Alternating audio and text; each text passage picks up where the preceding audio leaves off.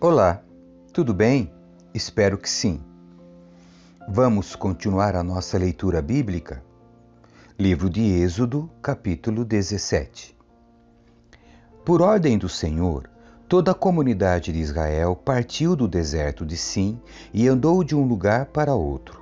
Por fim, acamparam em Refidim, mas ali não havia água para beberem.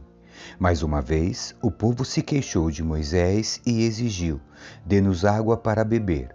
Moisés retrucou: Por que brigam comigo? Por que põem o Senhor à prova? Afligido pela sede, o povo continuou a se queixar de Moisés. Por que você nos tirou do Egito? Quer matar de sede a nós, nossos filhos e nossos animais? Então Moisés clamou ao Senhor: O que devo fazer com este povo? Estão a ponto de me apedrejar. O Senhor disse a Moisés: Passe à frente do povo, leve sua vara, aquela que você usou para bater na água do Nilo, e chame alguns dos líderes de Israel para acompanhá-lo. Eu me colocarei diante de você sobre a rocha no Monte Sinai. Bata na rocha, e dela jorrará a água que o povo poderá beber. Assim, na presença dos líderes de Israel, Moisés fez conforme ordenado. Moisés chamou aquele lugar de Massai Meribá, pois o povo de Israel discutiu com Moisés e pôs o Senhor à prova, dizendo: O Senhor está conosco ou não? Quando os israelitas ainda estavam em Refidim, os guerreiros de Amaleque os atacaram. Moisés ordenou a Josué: Escolha homens para saírem e lutarem contra o exército de Amaleque. Amanhã ficarei no alto da colina, segurando em minha mão a vara de Deus. Josué fez o que Moisés lhe ordenou e lutou contra o exército de Amaleque. Moisés, Arão e Ur subiram até o topo de uma colina que ficava perto dali. Enquanto Moisés mantinha os braços erguidos, os israelitas tinham a vantagem. Quando abaixava os braços, a vantagem era dos Amalequitas. Os braços de Moisés, porém, logo se cansaram. Então Arão e Ur encontraram uma pedra para Moisés se sentar, e um de cada lado mantiveram as mãos dele erguidas. Assim, as mãos permaneceram firmes até o pôr do sol. Como resultado, José aniquilou o exército de Amaleque na batalha. Então o Senhor disse a Moisés: Escreva isto em um rolo como lembrança permanente e leia-o em voz alta para Josué. Apagarei toda e qualquer recordação de Amaleque de debaixo do céu. Moisés construiu um altar ali e o chamou de Javé Nissi e disse: Uma mão foi erguida perante o trono do Senhor, de geração em geração o Senhor guerreará contra os Amalequitas.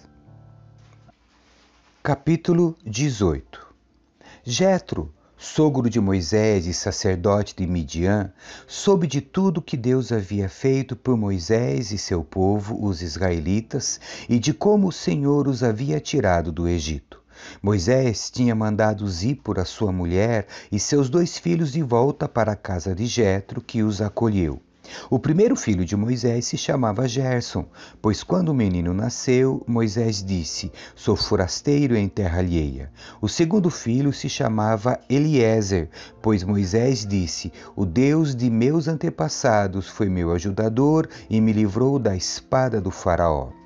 Jetro, sogro de Moisés, foi visitá-lo no deserto, levando consigo a mulher e os dois filhos de Moisés. Quando chegaram, Moisés e o povo estavam acampados perto do monte de Deus. Jetro havia mandado um recado a Moisés dizendo: Eu, seu sogro Jetro, estou indo vê-lo com sua mulher e seus dois filhos. Então Moisés saiu ao encontro de seu sogro, curvou-se e o beijou. Depois de perguntarem um ao outro se estavam bem, entraram na tenda de Moisés. Ele contou ao sogro tudo o que o Senhor havia feito ao Faraó e aos egípcios em favor de Israel. Contou também dos apuros que tinham passado ao longo do caminho e de como o Senhor os tinha livrado de todas as dificuldades. Jetro se alegrou imensamente ao ouvir tudo de bom que o Senhor havia feito por Israel ao libertar o povo das mãos dos egípcios.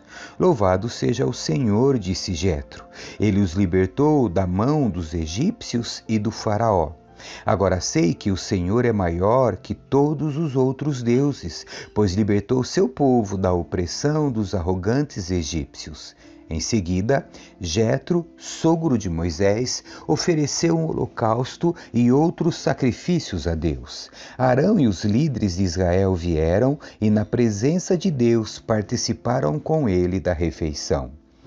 No dia seguinte, Moisés sentou-se para resolver problemas que surgiram entre os israelitas. O povo esperou diante dele em pé desde a manhã até a tarde. Quando o sogro de Moisés viu tudo o que ele tentava fazer pelo povo, perguntou: O que você está fazendo com este povo? Por que você se senta sozinho para julgar e os obriga a ficarem de pé diante de você o dia inteiro? Moisés respondeu: O povo me procura para conhecer as decisões de Deus. Quando surge algum problema, eles me procuram e eu resolvo a questão entre as partes em conflito. Informo o povo sobre os decretos de Deus e transmito suas instruções. O que você está fazendo não é bom, disse o sogro de Moisés. Você ficará esgotado e deixará o povo exausto. É um trabalho pesado demais para uma pessoa só. Agora ouça-me e escute meu conselho, e Deus esteja com você. Continue a ser o representante do povo diante de Deus, apresentando-lhe as questões trazidas pelo povo. Ensine a eles os decretos e as instruções de Deus. Mostre aos israelitas como devem viver e o que devem fazer. No entanto, Escolha dentre todo o povo homens capazes e honestos que temam a Deus e o deem suborno. Nomeie-os líderes de grupos de mil, cem, cinquenta e dez pessoas. Eles deverão estar sempre disponíveis para resolver os problemas cotidianos do povo e só lhe trarão os casos mais difíceis. Deixe que os líderes decidam as questões mais simples por conta própria. Eles dividirão com você o peso da responsabilidade e facilitarão seu trabalho.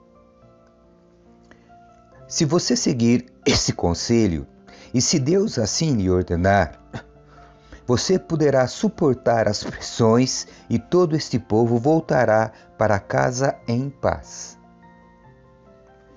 Moisés seguiu o conselho do sogro e seguiu todas as suas recomendações.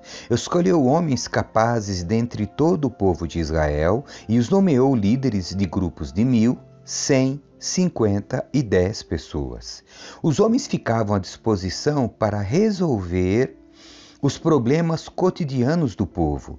Traziam para Moisés os casos mais difíceis, mas cuidavam eles mesmos das questões mais simples. Pouco tempo depois, Moisés se despediu de seu sogro, que voltou para a sua terra.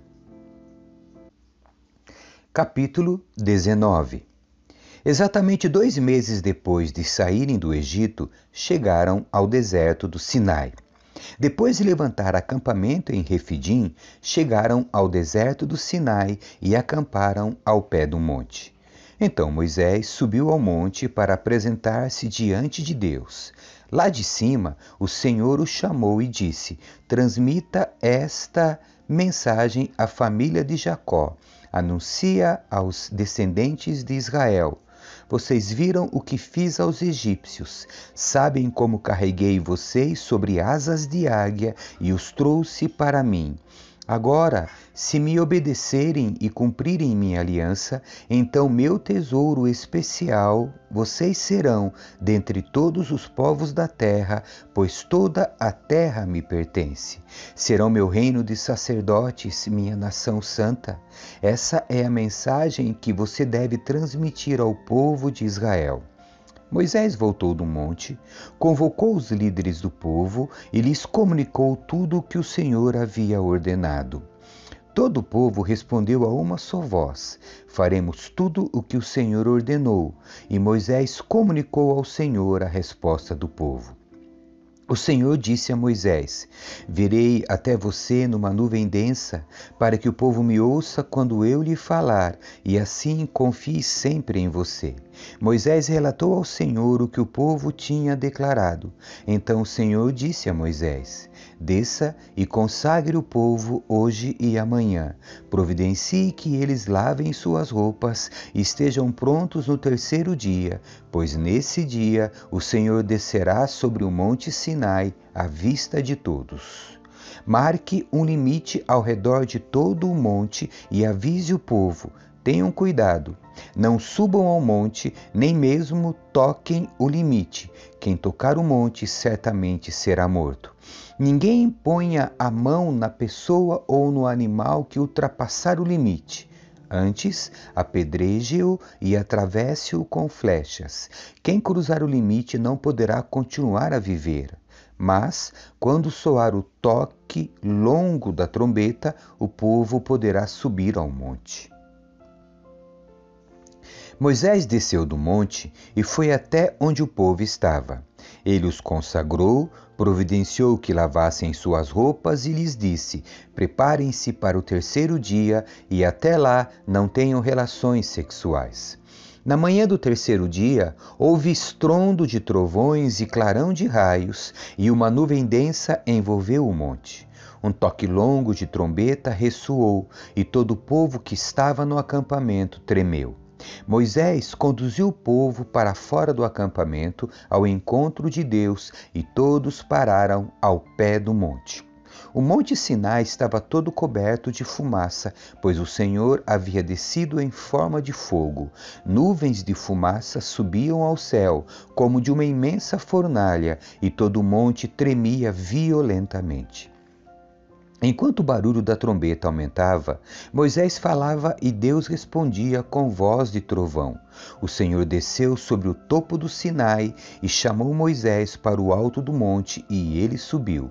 Então o Senhor disse a Moisés: Desça e alerte o povo que não ultrapasse o limite para ver o Senhor, do contrário, muitos morrerão.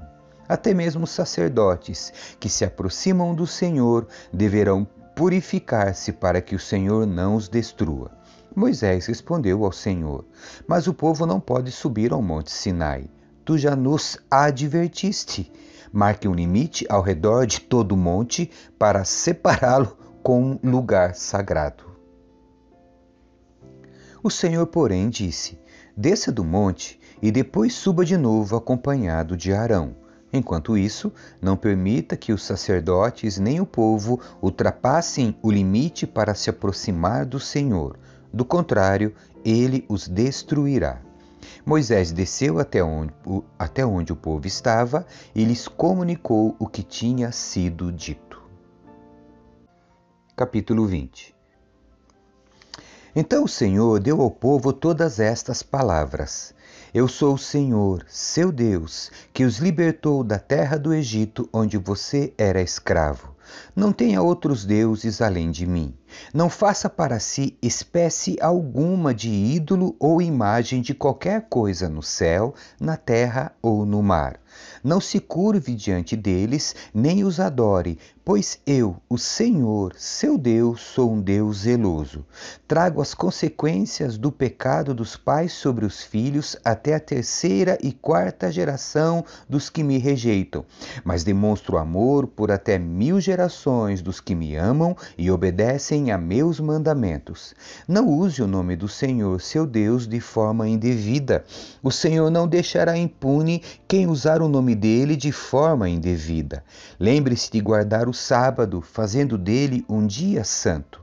Você tem seis dias na semana para fazer os trabalhos habituais, mas o sétimo dia é o sábado do Senhor seu Deus. Nesse dia, ninguém em sua casa fará trabalho algum nem você, nem seus filhos e filhas, nem seus servos e servas, nem seus animais, nem os estrangeiros que vivem entre vocês. O Senhor fez os céus, a terra, o mar e tudo que neles há em seis dias. No sétimo dia, porém, descansou. Por isso o Senhor abençoou o sábado e fez dele um dia santo. Honre seu pai e sua mãe. Assim você terá vida longa e plena na terra que o Senhor, seu Deus, lhe dá.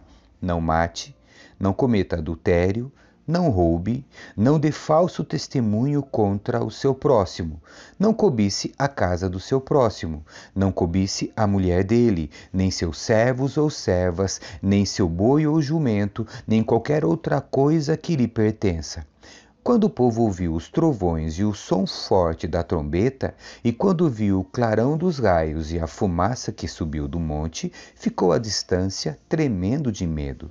Disseram a Moisés: Fale você conosco e ouviremos, mas não deixe que Deus nos fale diretamente, pois morreríamos. Moisés respondeu: Não tenham medo, pois Deus veio desse modo para prová-los e para que o temor a ele os impeça de pecar. Enquanto o povo continuava à distância, Moisés se aproximou da nuvem escura onde Deus estava. O Senhor disse a Moisés: Diga ao povo de Israel: Vocês viram com os próprios olhos que eu lhes falei do céu. Lembrem-se de que não devem fazer ídolos de prata ou ouro que tomem o meu lugar.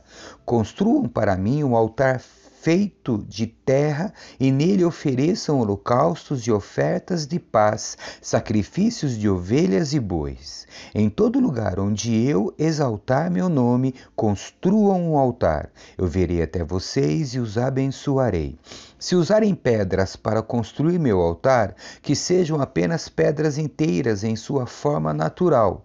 Não alterem a forma das pedras com alguma ferramenta, pois isso tornaria o altar impróprio para uso sagrado.